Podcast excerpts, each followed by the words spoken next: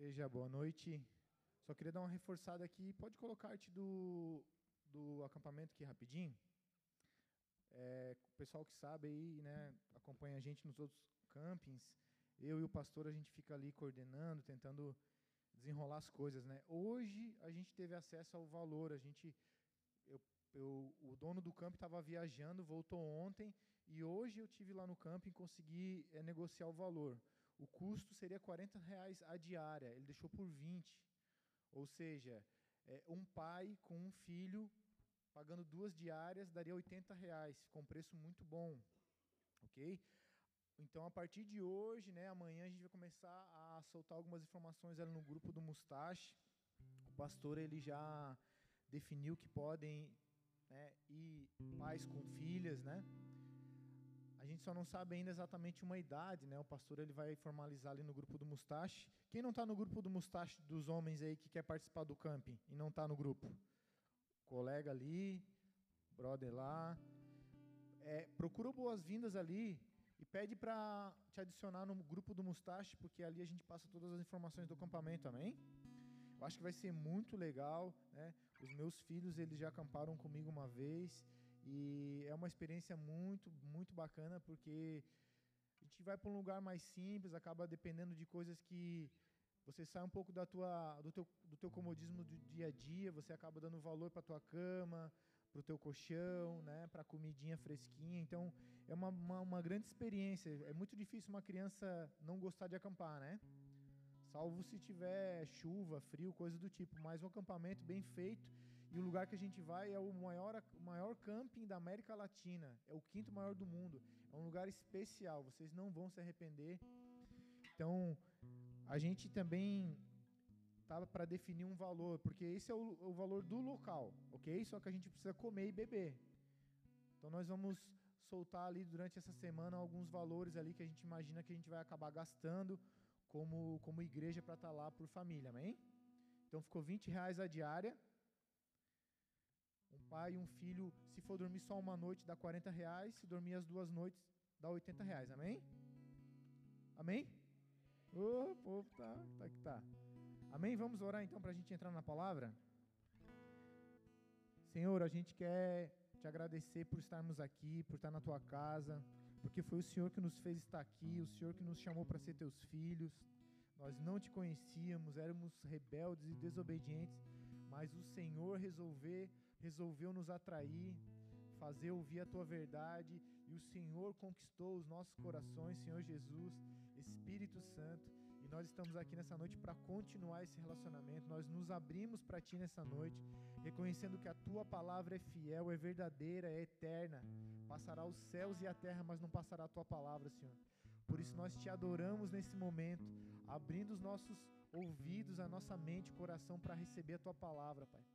Em nome de Jesus, vem sobre mim como pregador nessa noite. Eu de mim mesmo não tenho nada para oferecer para meus irmãos, mas eu confio na tua palavra que é fiel e no teu espírito que me capacita, Pai.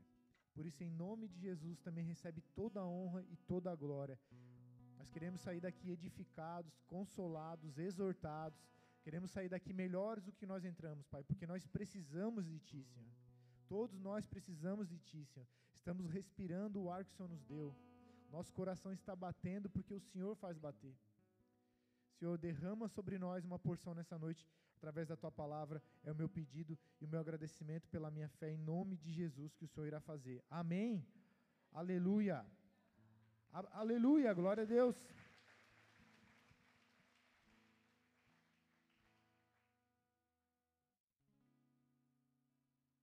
Abra sua Bíblia comigo em João 12. Vou falar um pouco hoje sobre Jesus e o seu ministério profético. A Bíblia nos mostra que Jesus ele é o profeta dos profetas. Que todo mundo que profetizou, todos os profetas do Antigo Testamento, todo homem hoje que se levanta para pregar a palavra, ele precisa estar debaixo da unção desse profeta, do Filho de Deus que veio no mundo também com, um caráter de profeta, para comunicar a vontade do Pai, para que pelo poder da Sua palavra e do Seu Espírito alcançasse o nosso coração e nos fizesse des despertar. despertar para a vida eterna, despertar para a nossa dependência de Deus. O homem ele não nasce sensível a Deus. O homem, por natureza, a natureza do homem é se afastar, resistir às coisas do céu. Naturalmente, a gente se inclina para as coisas naturais e acaba desprezando as coisas espirituais, as coisas santas. E por isso que o Senhor vem sobre nós, para nos aproximar dele. Não precisa abrir comigo, só vou citar alguns versículos aqui para entrar na introdução, amém? No livro de Atos, Pedro fala para o povo: olha, Moisés disse lá atrás que levantaria um profeta igual a mim, Moisés dizendo, um profeta igual a mim. E tudo que, eles, que ele lhe disser, ouçam. E aquele que não ouvir, que não der ouvidos àquilo que esse profeta disser, será exterminado do meio do povo. Provérbios 29, do 18 ao 20, também diz que não havendo profecia, o povo se corrompe, ou seja, não havendo um homem levantado por Deus para comunicar a palavra, seja a palavra que já tinha sido escrita, a lei, mensagens que ele já tinha dado e os homens não tinham obedecido, se não houver alguém profetizando, o povo se corrompe, o povo acaba fazendo tudo o que quer. Segunda Crônicas, capítulo 20, versículo 20 também diz que creia nos seus profetas. Deus dizendo, olha, creia nos meus profetas que eu levantei, que vocês vão prosperar. Não exatamente prosperidade financeira, mas prosperar no relacionamento, prosperar num crescimento espiritual, prosperar na capacidade de conseguir obedecer a Deus. É mais ou menos assim: eu tenho dois filhos. E eles aprontam e eu falo: não faz, não faz. Se você fizer, olha, você vai perder isso, você vai ser castigado por aquilo. E às vezes eles me dão ouvidos, às vezes não. E mais ou menos é isso que o Senhor faz através dos seus profetas. É mais ou menos isso que o Senhor faz através do seu espírito, da sua palavra. Filho, vai por aqui. Filho, eu te amo. Filho, para com isso, você vai se machucar. Filho, para com isso, por aí você não vai se dar bem. Amém? 1 Coríntios 14, versículo 3, Paulo também diz: Mas o que profetiza fala aos homens para edificação, exortação e consolação. Então, às vezes, a gente tem por entendimento que profetizar é revelar a vida de alguém. Sim, isso é um dom profético. Mas profetizar também é comunicar a vontade de Deus. Se eu hoje, nessa noite, pela graça de Deus, pelo poder do Espírito Santo, pela palavra, conseguir falar aquilo que Deus quer que você ouça, eu estarei profetizando. Amém? E se eu usar a palavra, fica muito mais fácil, porque a palavra é Deus falando conosco. Então eu quero usar a palavra para trazer uma passagem que vai te edificar, uma passagem que vai te exortar, uma palavra, uma passagem que vai te consolar. E para isso eu vou usar o profeta dos profetas para eu não passar vergonha, né? Jesus, né? Amém? Sua Bíblia está aberta no livro de João, capítulo 12. Não, ninguém trouxe Bíblia, né? Oh, que vergonha, hein? Então vamos ler no telão aqui comigo, ok? Versículo do, capítulo 12, do versículo 23 em diante. Nesse capítulo, Jesus esteve ali é, com Maria, com Lázaro. Ele já tinha feito muitas coisas, ele estava entrando em Jerusalém, ele já estava em Jerusalém, e ele estava no meio do povo, e o povo cercando ele, era os seus últimos, a última semana de vida de Jesus. Ele estava prestes a ser crucificado e ele tinha que falar o que ele precisava porque o tempo estava acabando. Então ele disse assim no 23. Eu estou na NAA, tá? É chegada a hora de ser glorificado o Filho do Homem. E em verdade, em verdade eu lhes digo: se o grão de trigo caindo na terra não morrer, fica ele só, mas se morrer, produz muito fruto. Quem ama a sua vida, perdê-la-á. E quem nesse mundo aborrece a sua vida, guardá-la-á para a vida eterna. Se alguém me serve, siga-me. E onde eu estiver, ali estará também o meu servo. E se alguém me servir, o meu Pai o honrará. Agora a minha alma está perturbada. E, que, e o que direi eu? Pai, salva-me desta hora? Mas para isso eu vim a esta terra. Pai, glorifica o teu nome. Então veio uma voz do céu que dizia: Já o tenho glorificado, e outra vez o glorificarei. Ora, a multidão que ali estava e que o tinha ouvido dizia que havia sido um trovão. Outros diziam que um anjo lhe falou. Respondeu Jesus e disse: Não veio esta voz por amor de mim, mas por amor de vós. E agora é expulso deste mundo, agora é o juízo deste mundo, e agora será expulso o príncipe deste mundo. E quando eu for levantado da terra, todos atrairei a mim. Até o 32, amém? Nós lemos do, do 23 ao 32. Jesus ele estava ali no final, né? não tinha mais muito tempo, era a sua última semana. Ele queria deixar claro algumas coisas para que aqueles que co começaram a seguir ele não, não, não parassem de seguir ele. ele. Desde sempre ele deixou, olha, a palavra vai se cumprir, o Cristo vai ser morto, vai ser desprezado. Eu não vou estabelecer um reinado terreno, eu não vou assumir o trono de Davi, não vou governar Israel e fazer guerra com, com Roma, com outras nações. E ele diz assim no 12, 23: É chegada a hora de, de ser glorificado o Filho do Homem. E em verdade, em verdade lhes digo: se o grão de trigo caindo na terra não morrer, fica ele só, mas se morrer, produz muito fruto. Jesus ele estava falando dele mesmo nesse momento. Em outras parábolas, ele compara os homens, as mulheres também com trigo. Ok? Então a gente vai entrar um pouquinho nessa questão do trigo. O trigo, ele é cultivado em todo o mundo, em todo mundo é cultivado trigo. Ele é a segunda maior agricultura, ele só perde para o milho. Ele é o alimento base, porque ele vira farinha e acaba virando pão. Todo mundo come pão, salvo um ou outro que não gosta, tem uma, né, suas questões aí de, de nutricionista, mas a, o pão é a base, o trigo é a base. O próprio Jesus comparou o seu corpo sendo entregue para morrer na cruz como o trigo virando pão. O trigo, ele é natural daquela região. Ele é natural daquela região. E o trigo, ele não ele não prospera sozinho. O trigo, se você plantar ele um pouquinho de trigo no meio do mato, em algum lugar, ele não prospera, ele não consegue é, continuar no meio silvestre. Ele precisa, ele precisa ser cultivado, ele precisa de alguém cuidando dele, ele precisa estar em meio a uma lavoura, em meio a uma seara. Amém? E Jesus está dizendo que se o trigo caindo na terra não morrer o grão de trigo, é como se quando um grão de trigo caísse na terra e ele morresse, ele liberasse o que ele tem de mais poderoso dentro dele. A capacidade de se multiplicar. Um grão de trigo pode virar muitos grãos de trigo.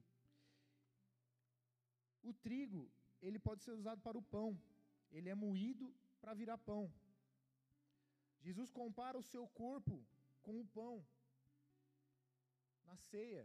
Porque o trigo, para virar pão, ele precisa ser moído. A mesma coisa a uva. A uva para virar vinho, suco de uva, ela precisa ser pisada, moída.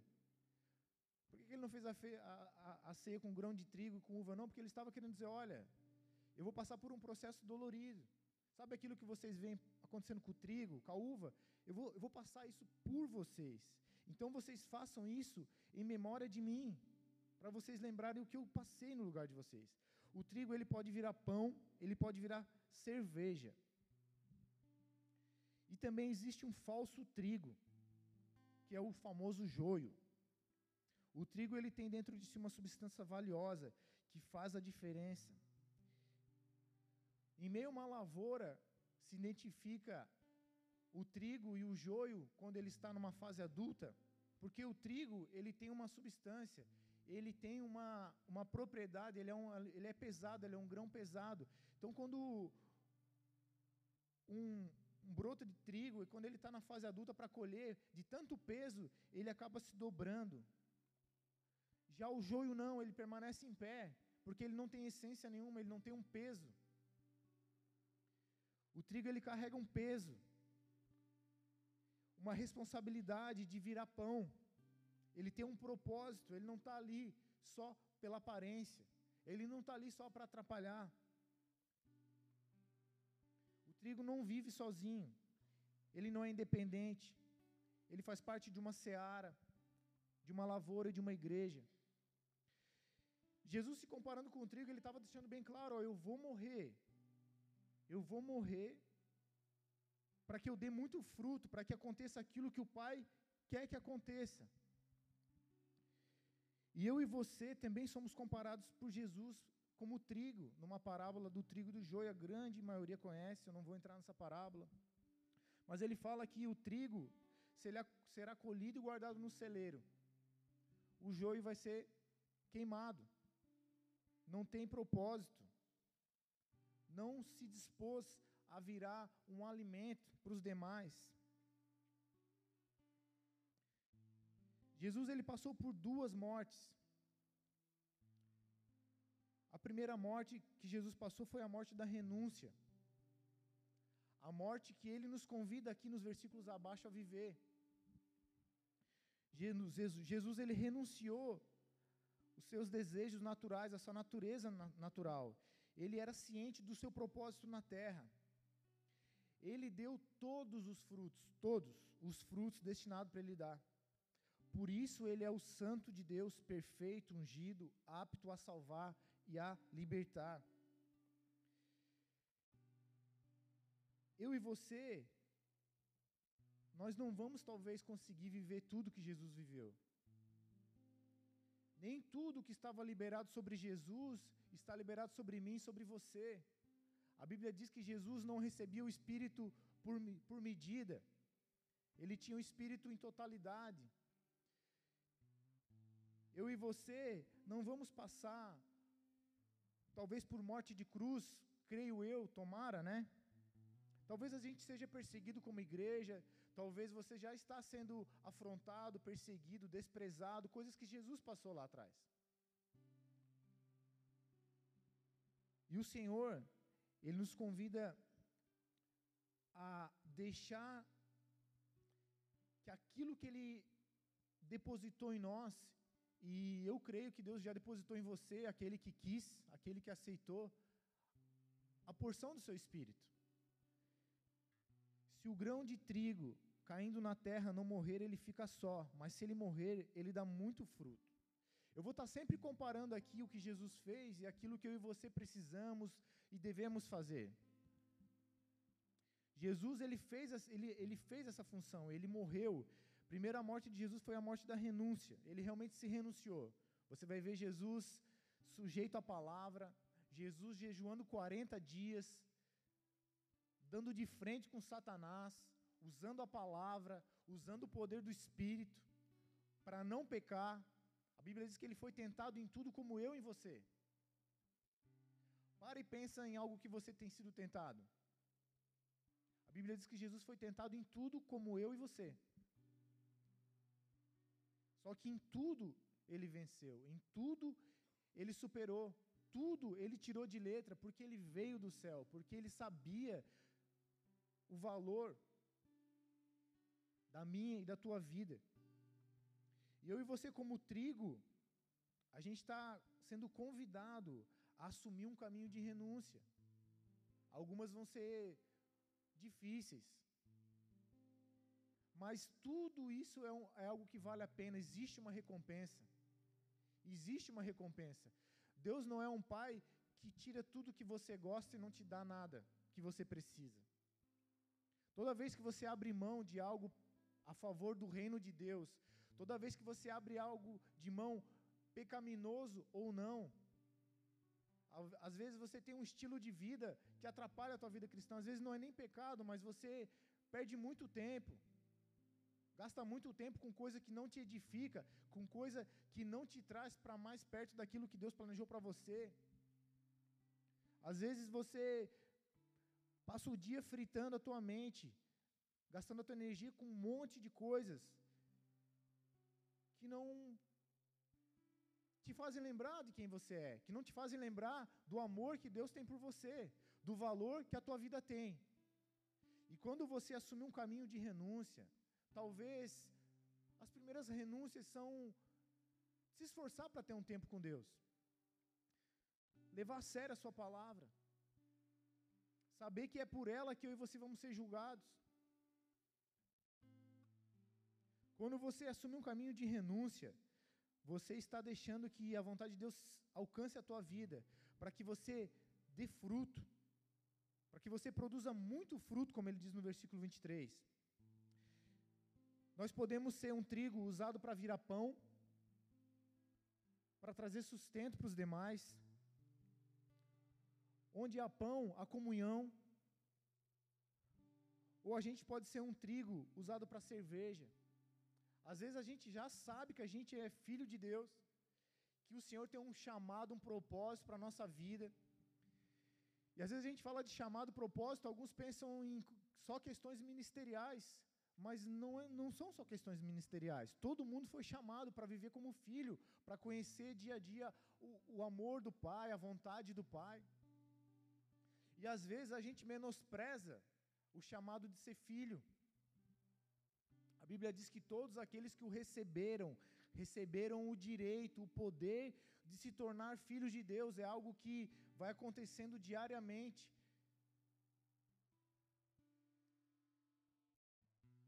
E a gente às vezes acaba sendo cerveja. No, no sentido figurado, o trigo pode virar pão ou pode virar cerveja. Quando o trigo é colhido ali na, na seara, um pouco vai para pão, um pouco vai para cerveja. Em que sentido cerveja? Algo que não, não traz nada de bom, que na verdade traz contenda, traz confusão. E talvez alguém pode estar se perguntando, mas poxa, não, não pode beber? No mínimo não precisa. Se você for ver na Bíblia o fruto do álcool, você vai ver que não é bênção. Não precisa, se você não quer ver na Bíblia, vê no jornal. Não sei vocês, mas quando eu bebia, muito difícil fazer algo de bom. Embora o álcool seja algo lícito, ele, na maioria dos casos, ele acaba levando a pessoa para algo ilícito. E ilícito não só no sentido da droga ilícita, mas em práticas ilícitas. Práticas que, na verdade, a pessoa acaba se arrependendo depois.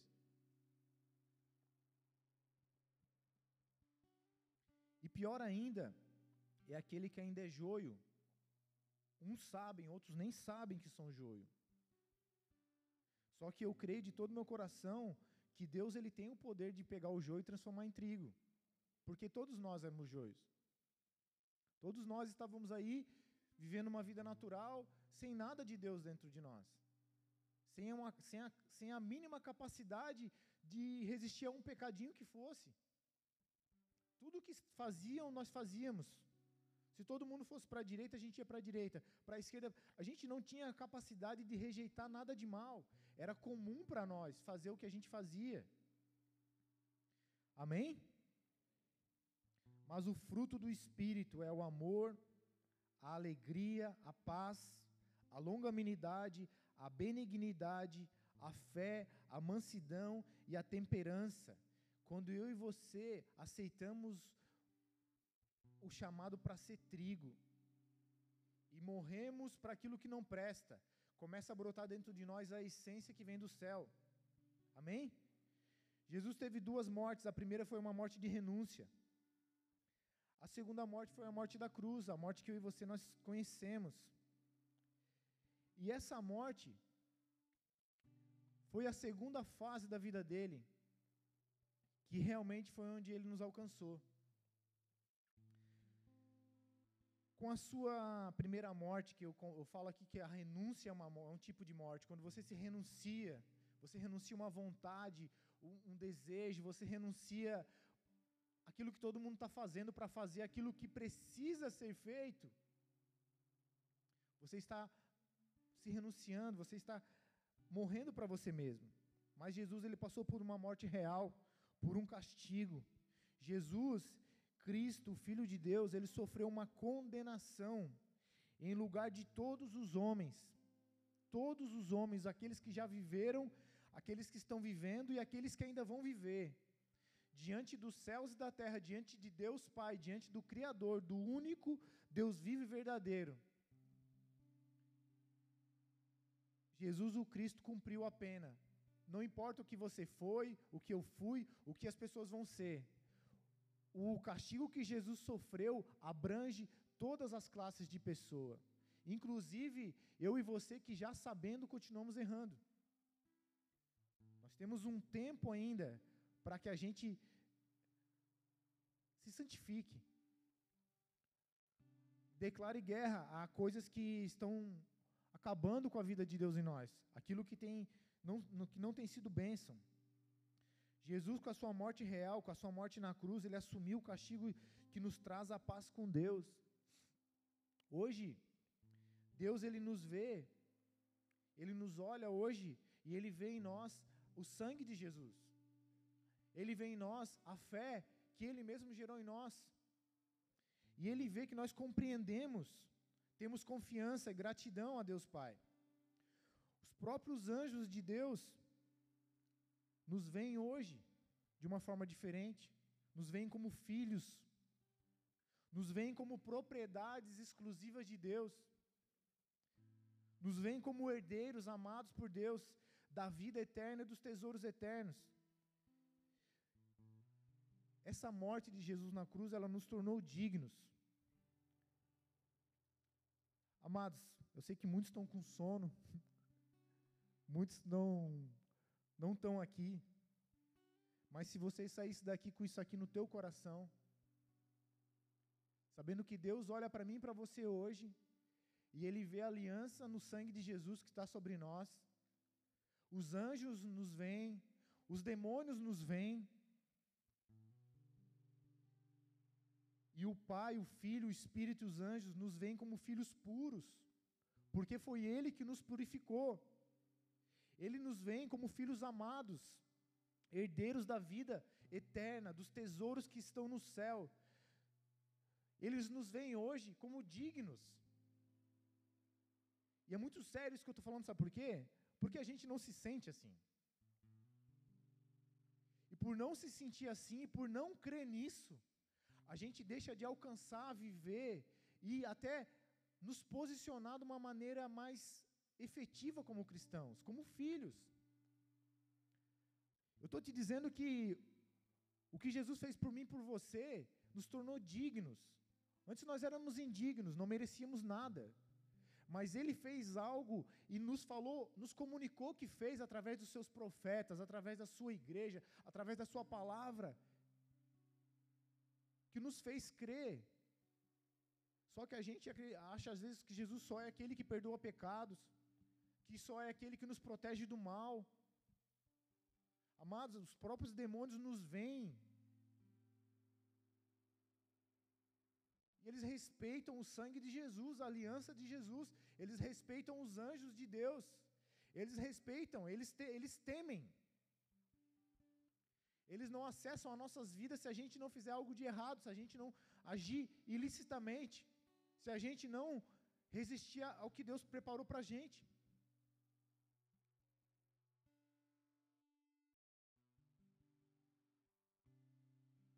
Jesus continua dizendo assim no 25: Quem ama a sua vida, perdê-la-á, mas aquele que odeia a sua vida, neste mundo irá preservá-la para a vida eterna. Amados, o Senhor ele é bem claro, ele não ficou falando em meio, meios termos, ele não quis fazer primeiro uma amizade, olha, não, espera, né? Poxa, anda comigo, vai ser fácil. Viva do teu jeito, que no final a gente conversa. Não foi isso que ele, o evangelho de Jesus não é esse. O Evangelho de Jesus está nos dizendo: olha, aquele que ama a sua vida perderá. Ou seja, se você e eu amar o que o mundo nos oferece só aquilo que, que o mundo nos propõe, a gente vai acabar perdendo a nossa vida. Mas aquele que odeia, ou seja, aquele que aborrece, aquele que se indigna, aquele que não se conforma com a sua vida neste mundo, irá preservá-la para a vida eterna. É um papel meu e teu preservar a nossa vida para a vida eterna. O que Jesus tinha para fazer, já fez e continua fazendo. Amém? E é tão louco isso, porque a Bíblia diz assim que é o próprio Senhor que nos leva ao arrependimento segundo a sua bondade. Sabia quando eu e você a gente peca, ou a gente está aí viajando na, na maionese, ou quando a gente se achegou a Deus, nem o arrependimento a gente consegue sozinho? A Bíblia diz que é a bondade de Deus que nos leva ao arrependimento.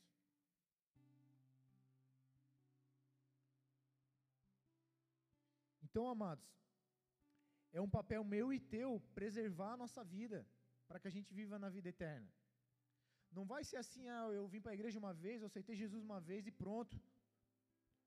Uma vez salvo, sempre salvo. Você precisa preservar a tua vida para a vida eterna. Eu e você. Quem ama a sua vida, perdê-la-á.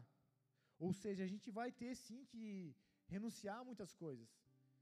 Coisas que estão há décadas na nossa família, costumes, coisas que você aprendeu na tua infância, coisas que você aprendeu na tua juventude, coisas que você tem visto na televisão, na internet. Se você amar tudo que tudo isso, você vai perder a tua vida. Porque Deus tem coisas do céu para você viver. Deus tem coisas espirituais para mim e para você viver. E é só vivendo as, as coisas espirituais, buscando a presença de Deus, congregando, sendo humilde, pedindo perdão, que a gente vai conseguir preservar a nossa vida para a vida eterna. Amém? Lembra que eu falei que o trigo, se ele for semeado num lugar sozinho, no meio do mato, ali, sem ninguém cuidando, sem ninguém colhendo, ele não prospera. Ele não foi feito para viver isolado. E muitas vezes é, a gente acredita que a gente pode se isolar, que a gente não precisa estar na igreja, que eu e a minha Bíblia em casa, pronto. É bênção. Precisa ter uma vida em casa com Deus. Mas nós somos chamados para estar numa seara, num lugar de, de agrupamento, num lugar de comunhão. Protegidos pelo Senhor dessa seara.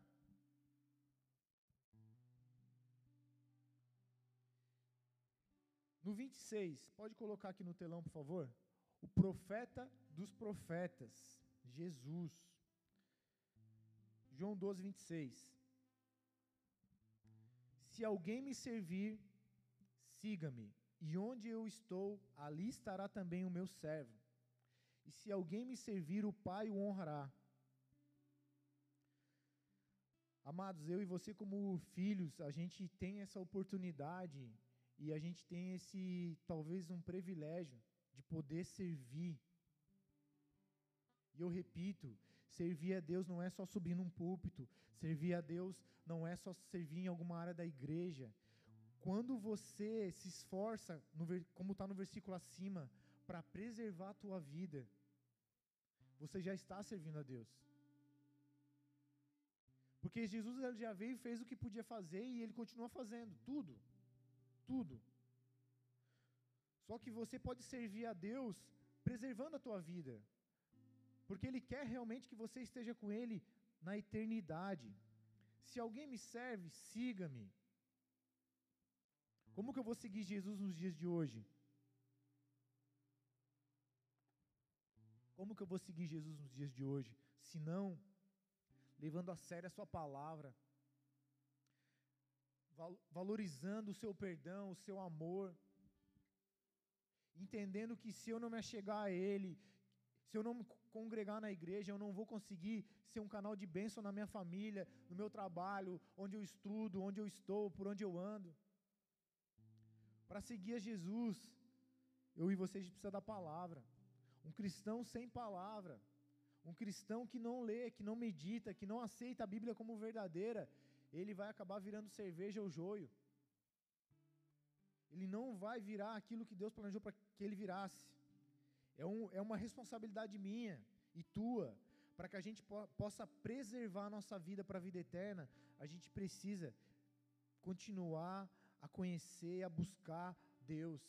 Nenhum de nós, nem os pastores hoje, podem parar e dizer assim: olha, chega, eu já conheci Deus, a Bíblia toda, e eu já conheço Deus demais, eu não, vou, eu não tenho nada mais para conhecer de Deus.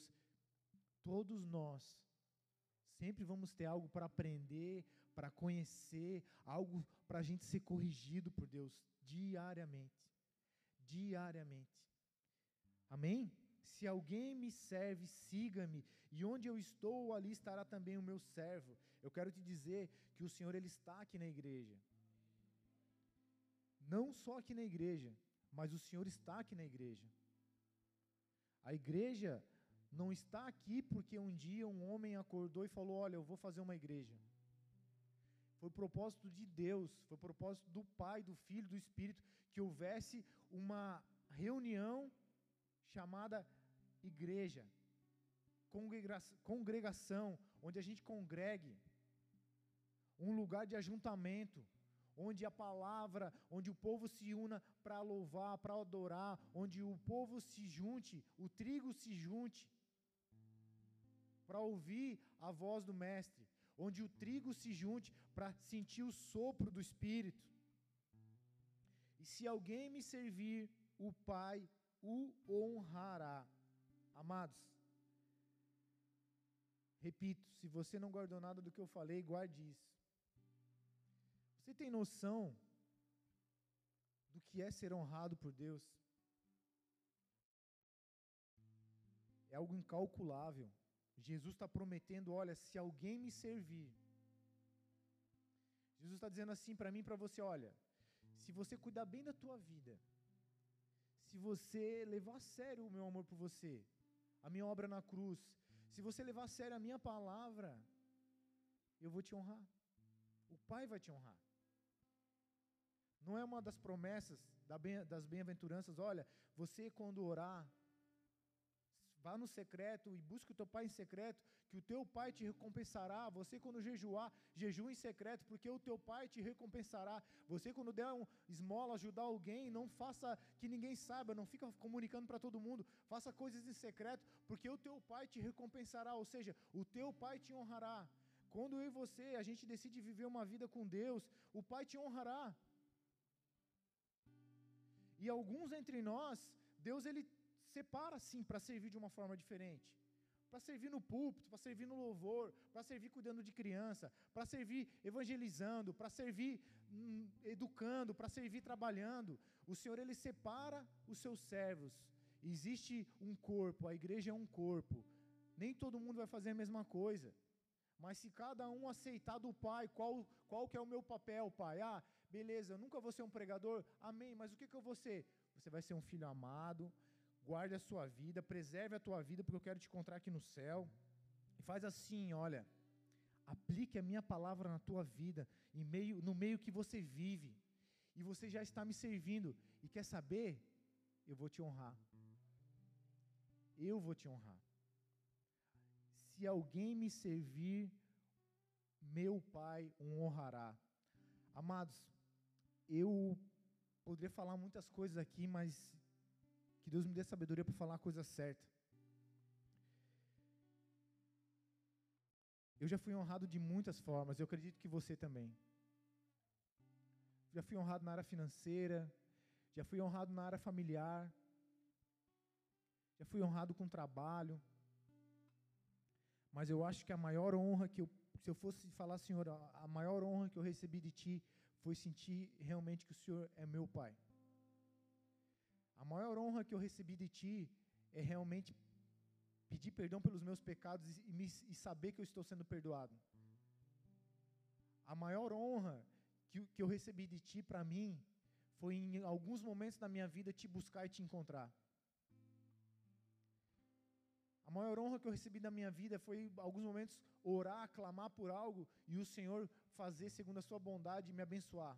Coisas que eu precisava, coisas que eu não tinha para quem pedir. Talvez a maior honra que eu e você vamos receber seja a promessa de João 1, 12.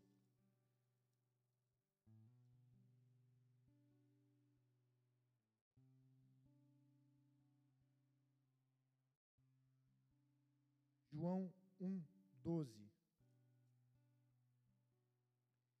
No 11 ele diz assim: que Jesus ele veio para o que era seu, o seu povo, mas os seus não o receberam.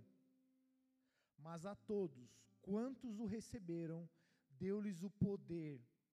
Em outras versões diz o direito de serem feitos filhos de Deus, aos que creem no seu nome os quais não nasceram do sangue nem da vontade da carne, mas da vontade de Deus. Amados, eu e você, a gente estava condenado, condenado. Pelas nossas práticas, nós estávamos condenados. E sabe o que é mais louco? É porque facilmente a gente deixa isso de lado. A gente tem necessidades humanas, a gente tem sonhos, a gente quer crescer ter uma família, a gente quer prosperar, ter uma casa, ter um carro, a gente quer estudar, ter um diploma, a gente quer ser, às vezes, até um canal de bênção. Às vezes a gente quer ter um dom. Poxa, Senhor, eu quero tanto aquele dom, porque eu quero ser usado, eu quero isso, eu quero aquilo. Mas muitas vezes eu e você, a gente deixa de lado a maior honra, se tornar filho. Se tornar filho. E hoje eu sou pai, hoje eu entendo um pouquinho do que isso quer dizer. O meu filho, os meus filhos, eles me. Eu arranco um braço, um coração para dar para eles. Eu me enfio em frente de, de carro, de faca, de bala pelos meus filhos. Eu trabalho dia e noite, eu faço o que precisar pelos meus filhos.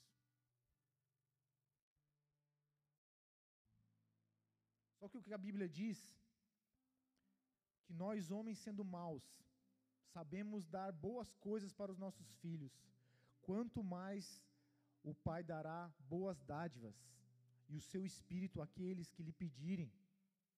Estou querendo dizer para vocês, amados, que eu, sendo pai hoje, eu consigo pegar um, um percentual muito pequeno disso que eu estou tentando explicar.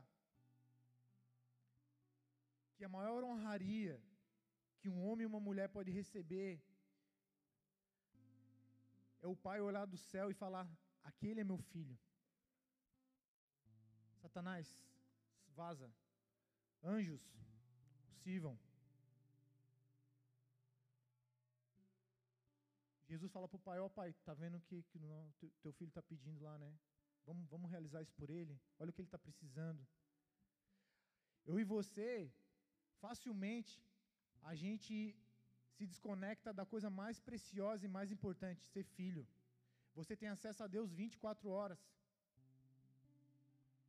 Mas a pergunta é: Deus tem acesso a mim e a você 24 horas? Se alguém me servir, o Pai o honrará. Eu quero te dizer: sirva o Senhor.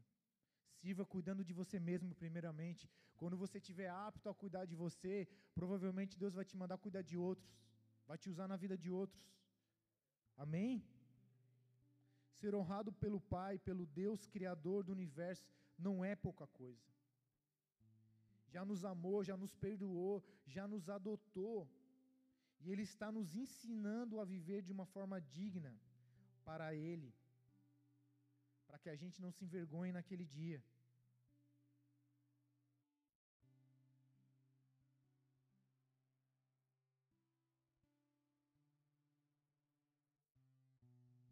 No 27, versículo 27, Jesus falando do que estava para acontecer. Agora a minha alma está angustiada, e o que, o que eu direi? Pai, salva-me dessa hora. Ele estava sentindo o que ele tinha para viver. E ele nos dá um exemplo: Poxa, eu sei o que Deus quer para a minha vida, e eu vou pedir para Deus para que eu não viva o que Ele tem para minha vida. Se eu não fizer, quem que vai fazer? Nesse caso aqui de Jesus, não tinha outra pessoa, não existia. Não existia outra saída. Se Jesus desse as costas para o seu chamado, não existia. Não, sei o que, que seria. Mas eu e você não iríamos morar no céu. Eu e você não iríamos ter o direito de se tornar filho de Deus. O Espírito Santo não teria acesso às nossas vidas. Só que eu e você, muitas vezes, a gente sabe do que tem para fazer, que está por vir, e a gente se angustia. E a gente abre mão. Finge que não é com a gente.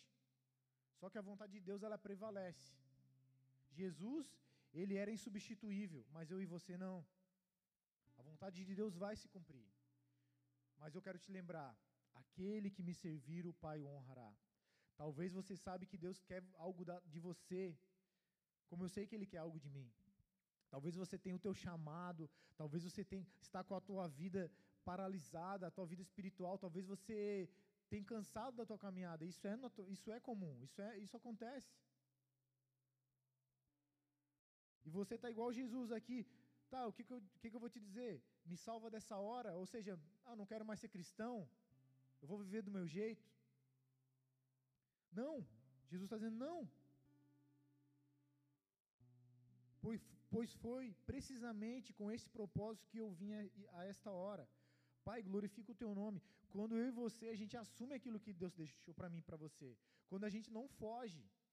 Quando a gente não finge que não é com a gente. Por exemplo, eu não pedi para ser pregador. Eu descobri um lugar em Deus que eu falei, Senhor, eu Muitas vezes eu orei assim, Senhor, chorando, chorando, Senhor, nunca desista de mim, Senhor, nunca desista de mim, porque o que eu sinto na tua presença eu não senti lugar nenhum, Senhor, eu não, nunca ouvi falar de, de algo assim. E chegou um momento onde ele me chamou para o ministério da palavra, eu vou, vou falar para ele agora, não. Pode ser, pode ser o outro. A gente precisa assumir as coisas que Deus tem para mim e para você. Porque Ele vai te honrar. Se Ele te chamar, Ele te capacita. Se você estiver cansado, Ele te reanima, Ele te fortalece, Ele te, ele te deixa descansar. O pastor tem dito isso muitas vezes. Está cansado? Descansa, não vai embora. Não pede a demissão. Está cansado? Descansa. Pede ajuda, conversa. Mas não some, não vaza. Ah, não gostei do jeito que pregou, fulano que falou. Amém. Somos homens.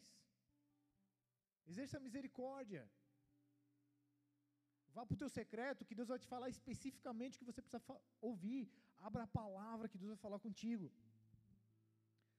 Agora minha alma está angustiada, e o que direi, Pai, salva-me dessa hora? Não, não, pois foi precisamente com esse propósito que eu vim.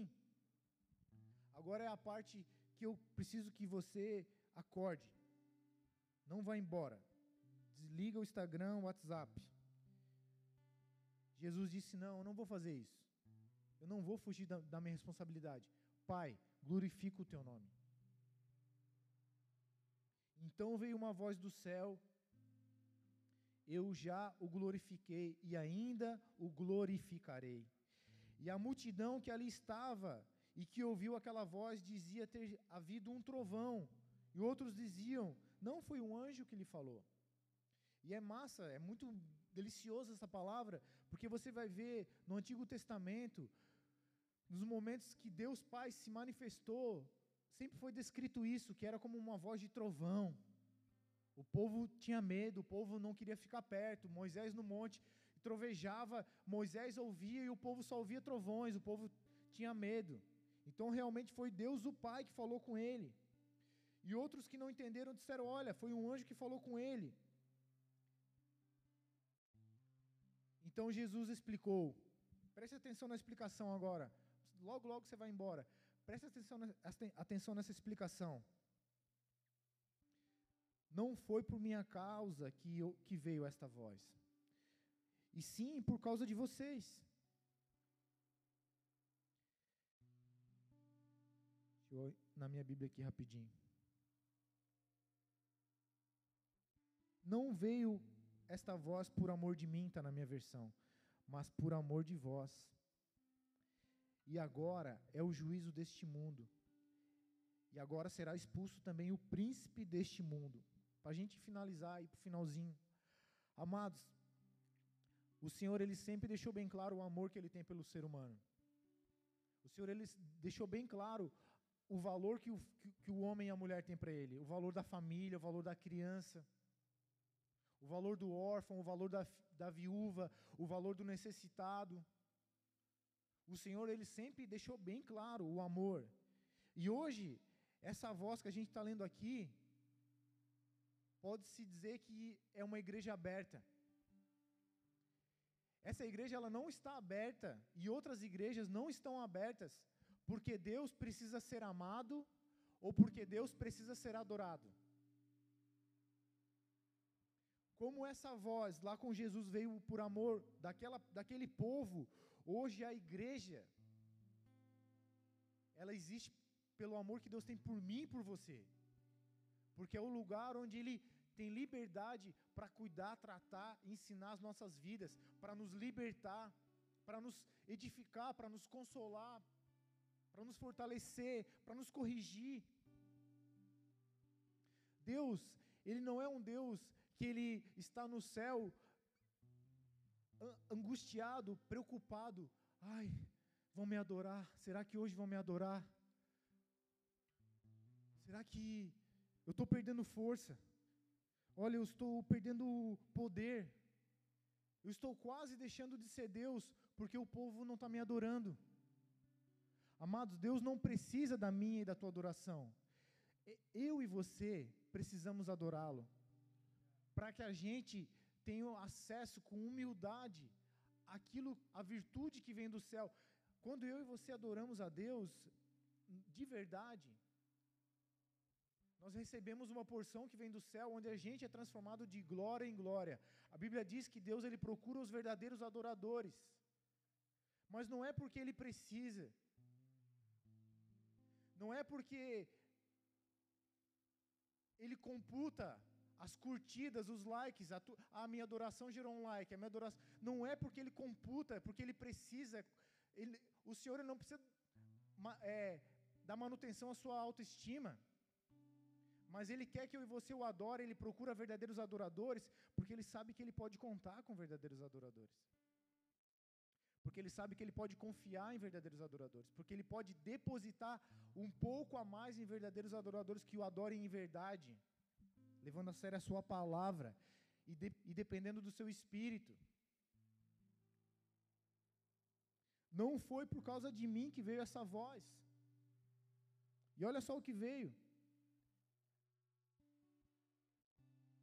Foi por amor de vocês. Hoje a igreja está aberta. Hoje eu estou aqui pregando, os pastores assumiram um chamado, foi pintado essas paredes, foi colocado cadeiras, tem pessoas aqui se movimentando, cuidando do culto. Foram feitas artes no telão. O colega está tocando. Deus proveu isso tudo por amor de nós para que a gente possa continuar ouvindo essa voz que venha a favor meu e teu. Deus não precisa do nosso amor, mas Ele sabe que se nós não o amarmos, nós nos afastaremos dele e, e vamos viver uma vida errada, toda torta. Quem nasceu santo e perfeito aqui, levanta a mão. Ninguém. Mas conforme a gente o adora, conforme a gente se achega, conforme a gente se humilha, conforme a gente decide deixar de ser um trigo ou um joio sozinho, porque aqui eu não vou prosperar, e eu decido congregar, eu decido levar a sério a igreja, a igreja é a família de Deus, eu não vou ficar, ficar Estou eu sozinho lá falando mal da igreja, a igreja é isso, a igreja é aquilo, o pastor, o fulano, a igreja. Amados, esse não é o caminho, não, aí não há prosperidade, o Pai não vai te honrar. O Pai vai te honrar quando você entender que sim, tem um lugar para você congregar. É porque Ele te ama, existe esse lugar. Porque Ele te ama, Ele tem levantado os seus servos por aí. Deus não muda com a minha adoração. Deus não muda com o meu amor por Ele. Mas eu e você, a gente muda quando a gente o adora. A gente muda. A gente muda de homem pecador para um homem temente a Deus. A gente muda de egoísta para pessoas que querem dividir e abençoar vidas. Então eu e você, a gente tem esse chamado para adorar e para amar, porque a gente precisa. Você pode ver a pessoa sai da igreja por algum motivo ou ah, hoje eu não vou porque eu estou com dor na orelha. Beleza, né? Dor na orelha a gente deixa passar. Daí no outro dia, é... com dor na sobrancelha agora. Se ela for por esse caminho, cara, em um mês, dois meses, ela está fazendo o que ela fazia. Ela está de novo no Tinder, ela está de novo é, dando em cima da mulher dos outros. Ele está de novo passando na frente da boca e, e, vendo o cara vendendo a droga e. Ah, passou na frente do bar, pô, a cerveja ali tá barata. Pô, Hollywood. Ou nem sabia que tinha mais esse cigarro. Amados, a adoração é como se eu e você se dispuséssemos a uma manutenção. Deus vem e dá manutenção no teu coração, no teu espírito, na tua alma, na tua mente. Não é por amor de Deus e de Jesus que eu estou aqui pregando, mas é porque eu sei que Ele nos ama, porque Ele te ama, porque Ele me ama. Adoração nos faz viver a vontade de Deus nos fortalece, nos, nos, dá, nos dá acesso ao poder do Pai para resistir às tentações, nos dá fé e poder para resistir à investida de Satanás. A adoração, o amor que vem do céu, ele nos satisfaz. Você pode ter uma casa boa, um emprego bom, uma faculdade massa, ter casado bem, ter os filhos do teus, dos teus sonhos, mas se você conhecer os senhores, você se afastar, você não tem uma vida satisfeita. Aqueles que o receberam e receberam o poder de se tornar filho de Deus, eles se satisfazem dobrando o joelho. Eles se satisfazem passando um cafezinho, uma xícara de chá e abrindo a Bíblia e ah, Ah, que coisa boa. A satisfação do filho está no amor na presença do Pai. Amém? Nós precisamos disso para viver espiritualmente, para ter acesso às coisas eternas, para nos tornar filhos, para ter mudança de caráter, para alcançar a libertação da escravidão, da escravidão do pecado, da escravidão da cultura, da escravidão do inferno. E no 31, para encerrar, ele fala assim: Chegou o momento deste mundo ser julgado. Eu estou na versão NA, pode botar no telão, por favor. Chegou o momento deste mundo ser julgado. E agora o príncipe, o seu príncipe será expulso. E quando eu for levantado da terra, todos atrairei a mim. Ele diz nesse versículo, amados, que chegou o tempo do príncipe ser expulso. Até Jesus, Satanás reinou. Até Jesus, Satanás enganou, roubou, matou, destruiu. E poucos foram os homens que puderam se posicionar contra somente aqueles que foram ungidos por Deus, somente aqueles que assumiram o papel de filho de Deus. Mas em Jesus tudo mudou. Quando ele diz que o seu príncipe, o príncipe deste mundo, ele está falando de Satanás, daquele que enganou Adão. Adão, o pai, né? Deus te entregou todas essas coisas aí, te mandou fazer aquilo, aquilo outro. Mas olha só, vamos negociar. Faz aquilo que ele mandou você não fazer. Deus entregou uma autoridade para Adão e Adão entregou essa autoridade para Satanás. E você pode ver Jesus sendo tentado e Satanás dizendo assim para ele: Olha, se você prostrado me adorar, eu te entrego a, a glória, a autoridade de todos os reinos, porque a mim me foi entregue. Só que não foi o pai que o entregou, foi os homens, foi Adão e dali para frente todos os homens. Quando um rei, um presidente, decide fazer tudo errado, ele está entregando autoridade para as trevas. Agora, quando um rei, um presidente, se sujeita à palavra de Deus e tenta viver o seu chamado de rei, fazendo a vontade do Pai, ele está entregando a sua autoridade para Jesus. E Jesus disse assim: Chegou o momento deste mundo ser julgado, e agora o seu príncipe será expulso, ou seja, destronado, vencido. Jesus ele venceu aquele que eu e você jamais venceríamos sozinhos. E ele foi tão bom que ele falou: Olha, agora eu, vou, eu dou a vocês poder, autoridade sobre todo o poder do maligno. Eu e você, além de ser chamado para ser filho, a gente recebeu o poder, a autoridade para viver diferente do que a gente vivia. E quando eu for levantado da terra, atrairei todos a mim. Jesus foi levantado de duas formas, queridos. No Império Romano, todo aquele que se levantasse contra o império, todo aquele que se rebelasse contra o império, ele era levantado na cruz, era a pena para todos aqueles que se levantassem contra o Império Romano.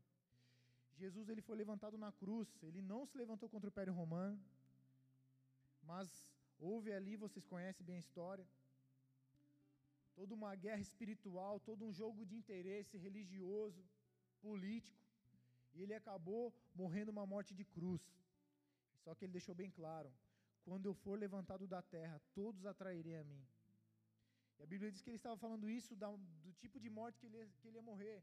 Naquele tempo, se alguém falasse que ia ser levantado da terra, todo mundo associava com a crucificação, porque era a forma do Império Romano julgar aqueles que se opusessem às suas leis, ao seu governo. Só que mais do que isso, Jesus ele foi levantado dos céus, foi levantado da terra, após ser ressuscitado, após a sua ressurreição. Após Jesus ressuscitar, depois de três dias, ele subiu aos céus. E hoje, eu e você só estamos aqui, sabe por quê? Porque ele continua sendo fiel. E essa promessa que ele atrairia todos a mim, a ele mesmo, alcançou a minha e a tua vida. A Bíblia diz que ninguém vem ao, ao, ao, ao Pai, não, ninguém vem ao Filho se o Pai não o trouxer para que você tivesse ouvido o Evangelho de Jesus, o Pai, o Espírito e o Filho de Deus se moveram para atrair você a Ele. E a pergunta que eu faço para você: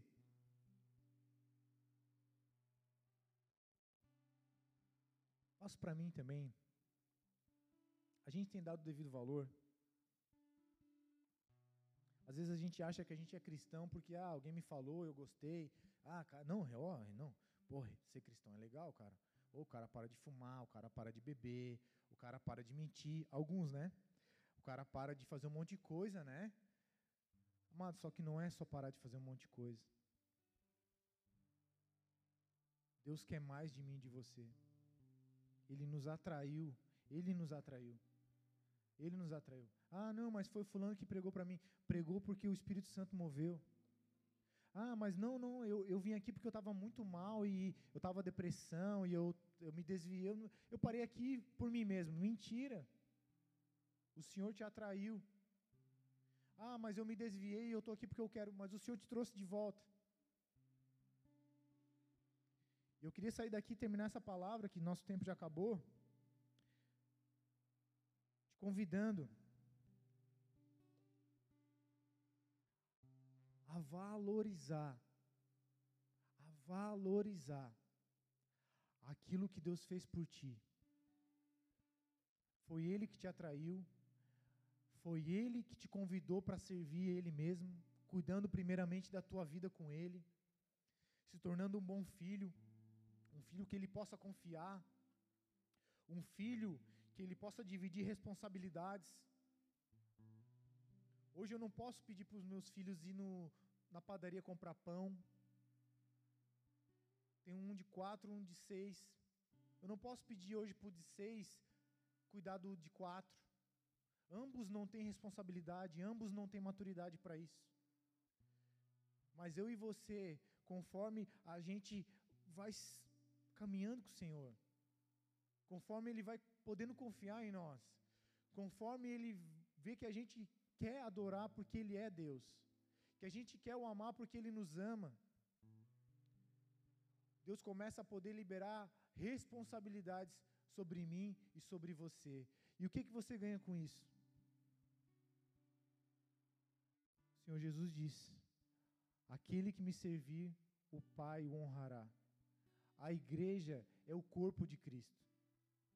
Tudo que você fizer pela igreja, você está fazendo pela tua família espiritual e por Cristo. E o Senhor, Ele quer te honrar. Te honrar no espírito, te honrar na alma e te honrar nesse mundo físico. Amém? Quero te convidar a baixar sua cabeça por favor. O Ministério do Louvor pode subir. Glória a Deus. Aleluia, Senhor. Aleluia. Aleluia, Jesus.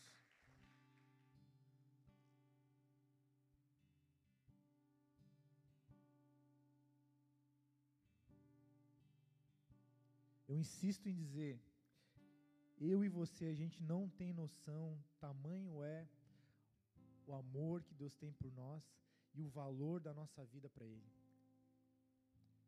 Você que é pai e mãe, pensa, você perdendo um filho. E assim é como Deus nos vê, às vezes Ele percebe que está nos perdendo. E por isso existe a igreja, essa voz não veio por amor de Jesus. A igreja não existe só para amar Jesus, a igreja existe para que você consiga amar a Deus, para que você consiga viver uma vida de filho cristão. E tantas e tantas vezes eu e você, a gente se perde em meio à caminhada. O meu chamado, o meu ministério, a minha página no Instagram, isso, aquilo, os meus sonhos, e o principal fica de lado. O principal tem ficado de lado. Mas nessa noite eu quero te convidar, você que não tem o teu nome escrito no livro da vida, você que não iniciou uma vida de verdade com Deus, você que talvez nos visita ou tem vindo aqui por algum tempo e você não entregou de verdade a tua vida para Deus, você tem vivido a vida do teu jeito, de forma boa ou de forma ruim, mas você não tem dependido de Deus. Você tem feito na força do teu braço, você tem tomado as tuas escolhas e elas nem sempre estão dando certo. Dado certas. Eu quero te convidar nessa noite a fazer uma oração de entrega. Uma oração de aliança, onde você se aliança, faz uma aliança com Deus, toma posse do que Jesus fez na cruz por você, toma posse das promessas. Jesus ele prometeu o seu espírito a, todo, a todos aqueles que o recebessem, a todos aqueles que crescem na sua mensagem. E eu estou aqui nessa noite como pregador para te dizer que o Senhor ele te ama. Não importa se você pecou, não importa se você está pecando, hoje Ele te ama e o amor dele pode fazer a diferença na tua vida, pode, pode fazer você vencer o pecado, pode fazer você mudar os teus caminhos. E eu quero convidar você também que caminhou com o Senhor e não deu conta sozinho, se perdeu, virou um trigo silvestre, um trigo sozinho. O Senhor não te chamou para viver sozinho, o Senhor te chamou para viver em meio à sua seara, a qual Ele vai vir colher. Você que também talvez esteja percebendo que virou joio, que não tem se dobrado mais, está vazio. Eu quero te convidar a fazer uma oração de entrega, de renovação de aliança. Levante as suas mãos aos, aos céus, você. Começa a falar no teu coração que você quer, que você precisa, que você sabe que Ele te ama. Que tudo que você tem de bom vem do alto. Levante a sua mão e ora assim comigo. Senhor Jesus Cristo. Senhor Jesus Cristo. Eu creio. No teu amor. No teu amor. Na tua obra na cruz. Na tua obra na cruz. Eu creio que o Senhor morreu e ressuscitou para me salvar. Eu creio que o Senhor morreu e ressuscitou para me salvar. Para me fazer filho do, de Deus Pai. Para me fazer filho de Deus Pai. E nessa hora eu te entrego meu coração. Nessa hora eu te entrego meu coração. Toda a minha vida. Toda a minha vida. E te peço. E te peço. Perdoa os meus pecados. Perdoa os meus pecados. Escreve o meu nome no livro da vida. Escreve meu nome no livro da vida. E vem botar, vem habitar em mim. Vem habitar em mim. E reina em mim. Reina em mim. Me guie em toda a verdade. Me guie em toda a verdade. E me livre de todo mal. Me livre de todo mal. Amém. Amém. Você que orou, pessoal da igreja está aqui na frente com, a, com algumas pranchetas, quer pegar o teu contato, quer te convidar para participar de uma célula. Se você quiser fazer isso, você vai ser honrado por, por Deus, amém? Ninguém vai ficar te incomodando, é só um convite. Se você estiver aberto para participar de uma célula, conhecer mais pessoas, participar de coisas da igreja, amém? Pode deixar o teu contato no final. E a gente vai encerrar esse culto. A gente vai encerrar esse culto adorando, mas com uma mentalidade diferente. Não é Deus não está lá no céu agora preocupado, eu preciso de adoração. Eu sou um Deus que precisa de adoração. Eu sou um Deus que precisa ser amado. Mas você vai ter uma consciência que não. Senhor, eu preciso te adorar. Para que eu me torne parecido com Jesus, eu preciso te adorar. Eu preciso me humilhar. E eu preciso aprender a te amar. A minha vida depende disso. Quem ama a sua vida, perdê-la. Mas aquele que odeia, aquele que aborrece, aquele que se indigna consigo mesmo, aquele que não se conforma com esse mundo, ou seja, aquele que se esforça nas coisas espirituais, guardará a sua vida, preservá-la para a vida eterna. Eu quero te convidar a ficar de pé e adorar o Senhor, amém? Nós vamos encerrar esse culto adorando, vamos adorar junto. O Ministério do Louvor pode escolher o louvor aí, um louvor de.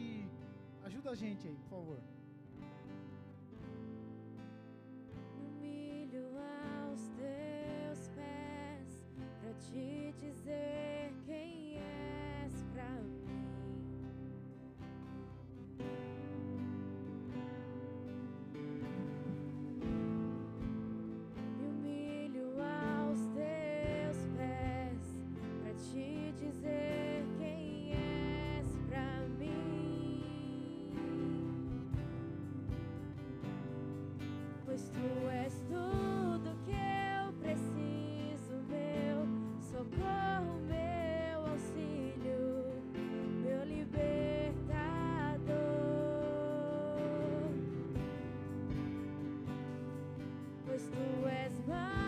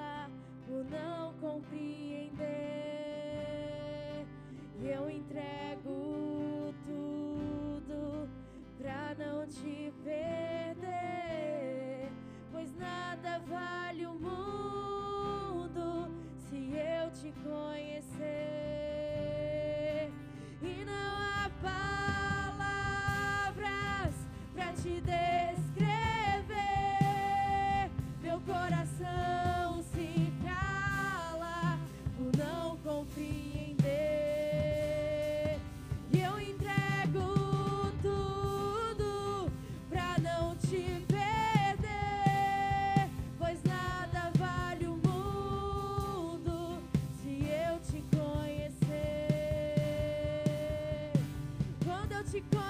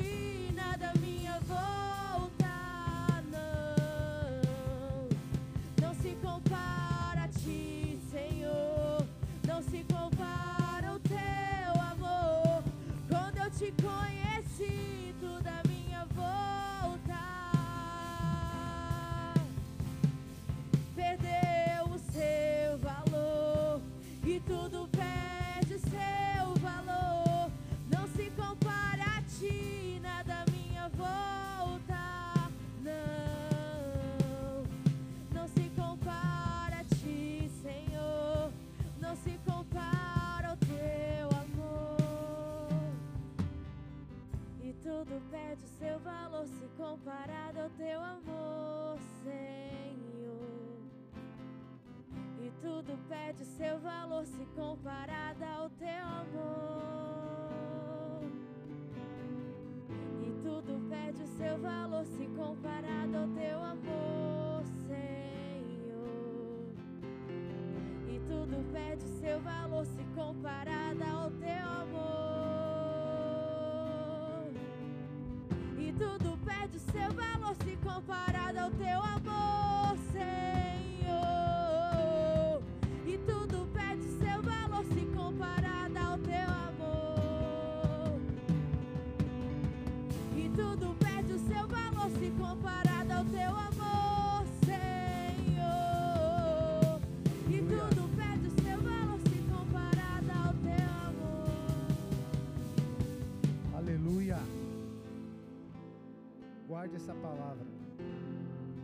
Escute essa palavra e guarde.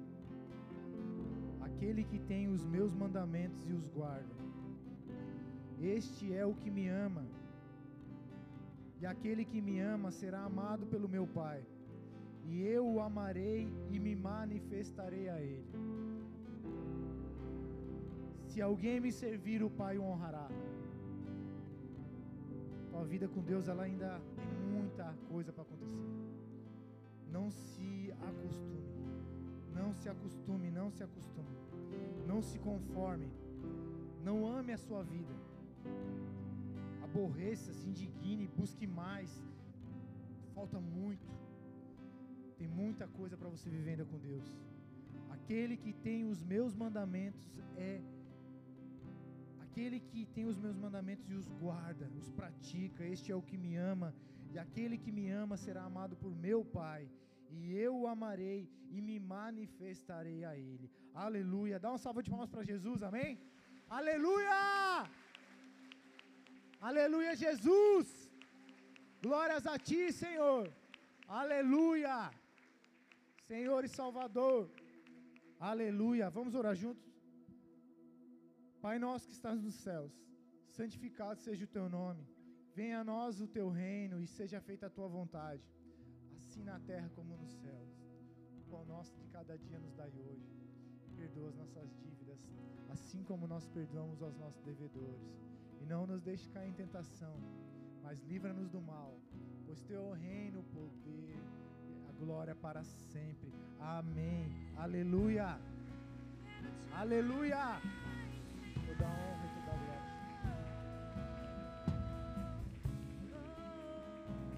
Aleluia, Senhor. Aleluia. Se o Senhor é por nós,